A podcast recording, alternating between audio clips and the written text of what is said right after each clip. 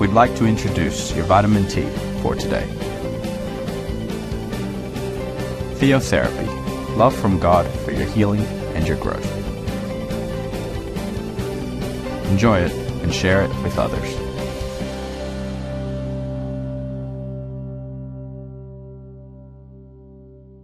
Have you gotten a new heart?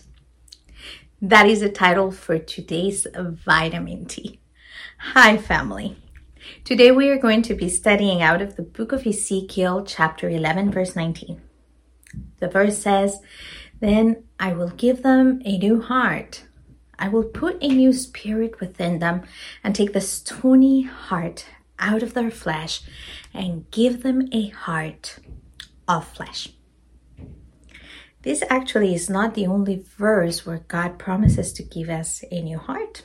There are verses also in the book of Jeremiah and many mentions in other places of the Bible. Something that got my attention specifically about this promise is that it starts with then. To me, the word then means continuity. After I do this, then I will do that. What was God referring to? What is the then to this big promise that we have heard before? God giving us a new heart. What does that mean? What exactly does this verse and this promise to us entitle? Well, then implies that God was speaking something prior. He was telling us, I will gather you, I will call you, I will bring you once more to be part of my family.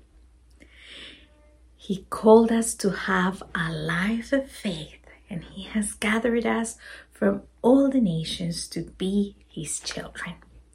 He also mentioned that he wanted to remove idolatry and sin out of the life of his people.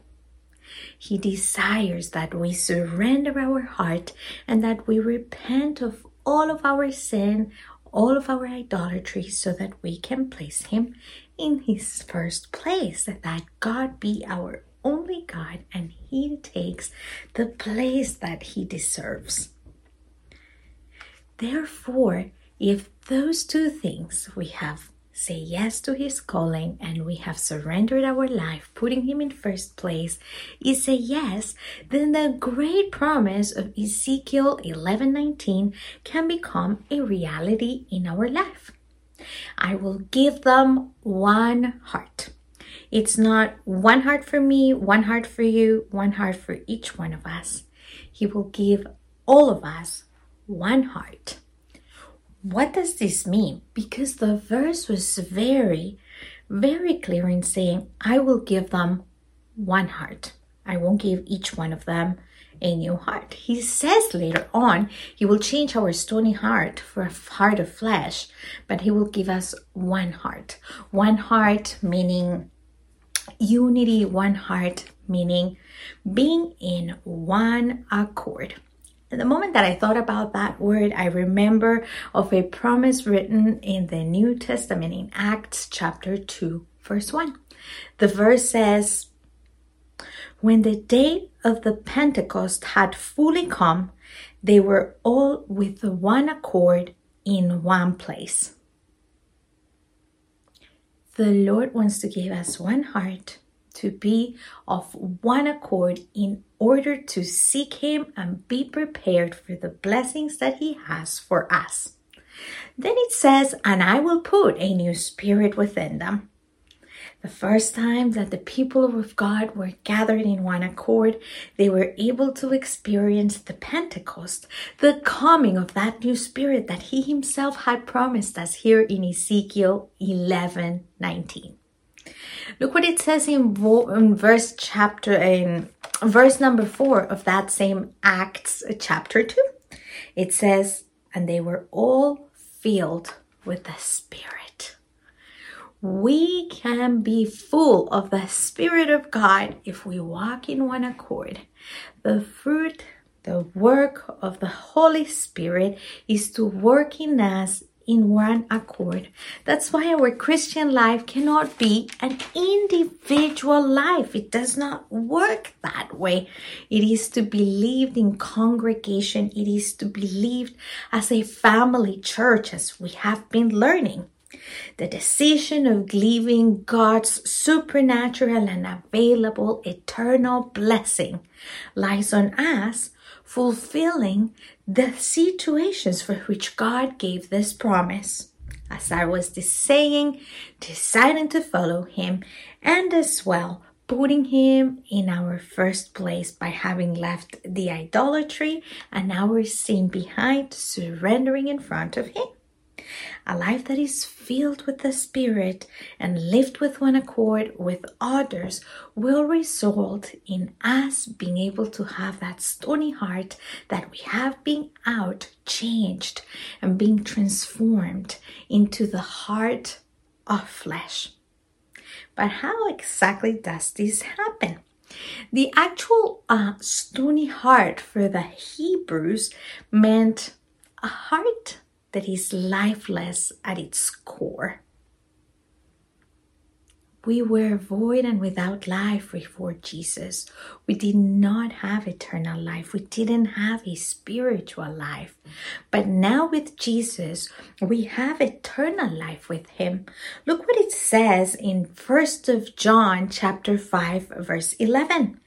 And this is a testimony that God has given us eternal life and this life is in His Son, Jesus Christ.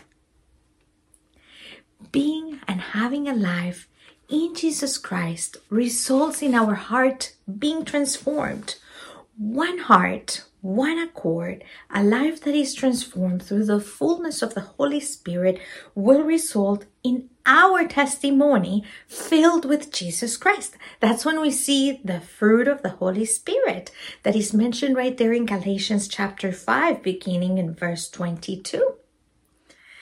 And that is going to allow, because it says, and give them a heart of flesh. When we have a heart of flesh, we will be able to follow the Lord. We will be able to then acknowledge Him, have a tender life, a, a, heart that is receptive to the Word of God, that is receptive to His message, that is receptive to Him so that we can be obedient to Him. A heart of flesh is a heart that will always thirsts for the Lord, will seek Him, will live in His presence. Family, we need to desire this as the most important part of our life. Therefore, we need to ask ourselves Have I gotten my new heart? It depends on me to go and seek it in the presence of God. And then I will have a life that is filled with guidance from the Spirit and purpose. A full life. Let's pray. Lord, I want to give you thanks today for giving us this amazing promise in the book of Ezekiel, where you want us to live in one accord as a family church. You want us to be in unity, to always experience the fullness, the power, and the pouring of your Holy Spirit over our life that your miraculous, your signs, your wonders, your hand be upon us, not only today, but every day of our life. Remembering, Lord, that if we come to you having a life of faith, surrendering everything that we have been, having the life of sin behind us, and giving you everything so that you can be the first one in our life, we will be able to have that heart that used to be stony, hard, lifeless at its core, a new heart within us. We want to be able to be perceptive to your word, perceptive, sensitive, soft to your presence, Lord, being able to live according to your will. Guidance and speak to us every day of our life. Let us not forget your promises. We give you thanks on this day in Jesus Christ, our Lord. Amen. It is a great pleasure to have you.